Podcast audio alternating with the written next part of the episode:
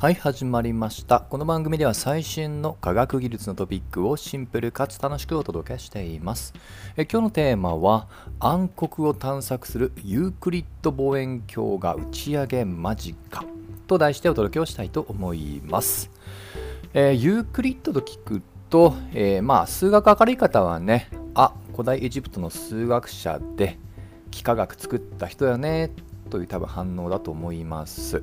で実際この人が作ったいわゆるユークリッド言論というものは例えば我々が日常的に使っている点や線とかね数学の、まあ、ツール以前に、まあ、あの予想ですよね。こういったものをきちっと理論立てした人として有名です。まあ、実にねその人が作った、えー、まあ、理論というよりは、まあ、ルールですね。2000年以上も進行されていました、ましかしながら19世紀以降、えーこの定義だけではない新しい幾何学というものも、まあ、成立しうるんではないかということで非ユークリッド幾何学という新しい数学分野が開拓されて実はそれは、まあ、抽象的な数学の世界だけじゃなく実際の宇宙の基礎理論にも影響を与えています。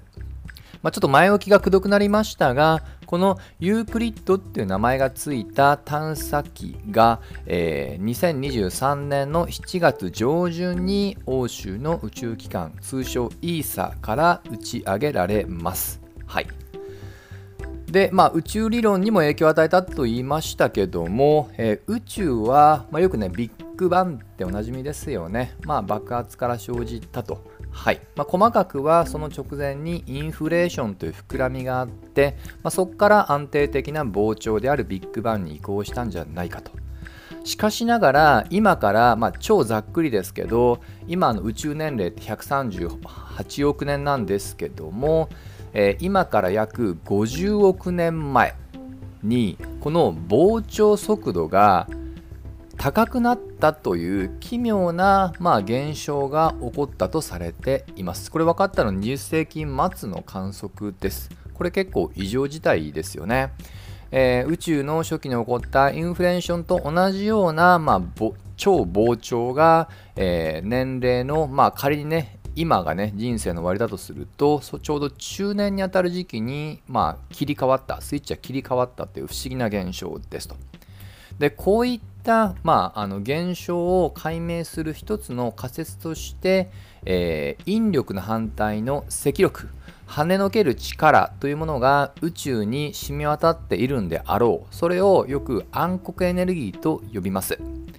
実に現時点での計測では、えー、宇宙全体のエネルギー密度分布の7割近くをこの暗黒エネルギーが占めてるんじゃないかというね理論的な予測も出てます。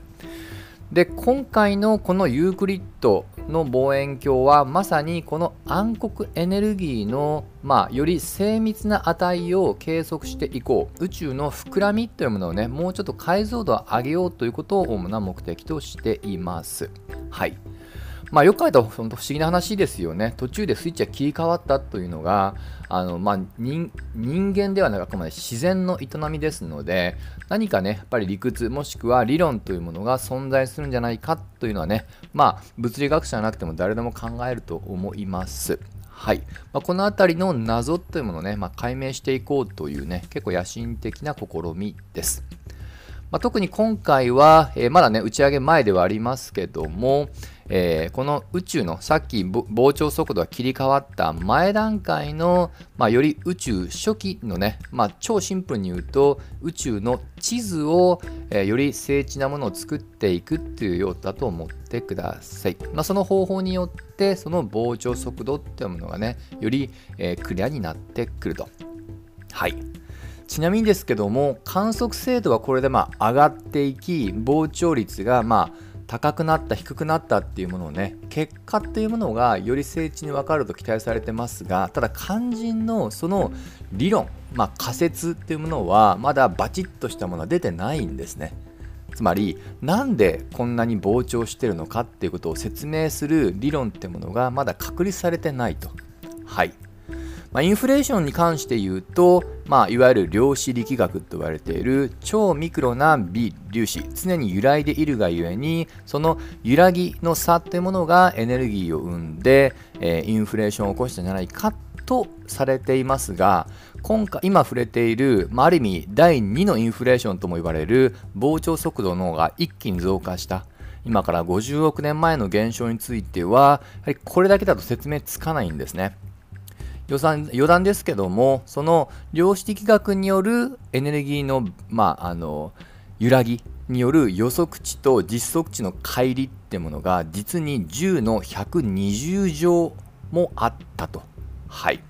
うん、これはま物理学史上最大の誤差と言われてたりします。はい、いずれにしましても今回のより精緻な観測というものがより新しい理論を生む一つの材料になることは間違いありませんのでこの宇宙ある意味最大の謎というものを解明するという意味ではこのユークリッド望遠鏡の期待値は高まってきます。で7月上旬に打ち上げられてすぐ観測できません、えー、ちょうど、え、12年前のジェームズ・ウェッブ宇宙望遠鏡がやったように、え、ラグランジュポイントというねあの要は引力がちょうど釣り合うような均衡点まで約半年ぐらいかけて移動して、まあ、そこから数年間かけて観測をすると。はい。まあ、といったものですので、すぐね、観測結果わかるものじゃありませんけど、ただね、まあ、ある意味宇宙、本当究極のもしくは最大の謎ってものを解明するっていうことを鑑みると、ぜひね、このユークリッド望遠鏡の、まあ、注意、あの、まあ、関心っていうのはね、まあ、今後大きくなっていくのかなと想像しますし、個人的にはもちろんワクワクしていますと。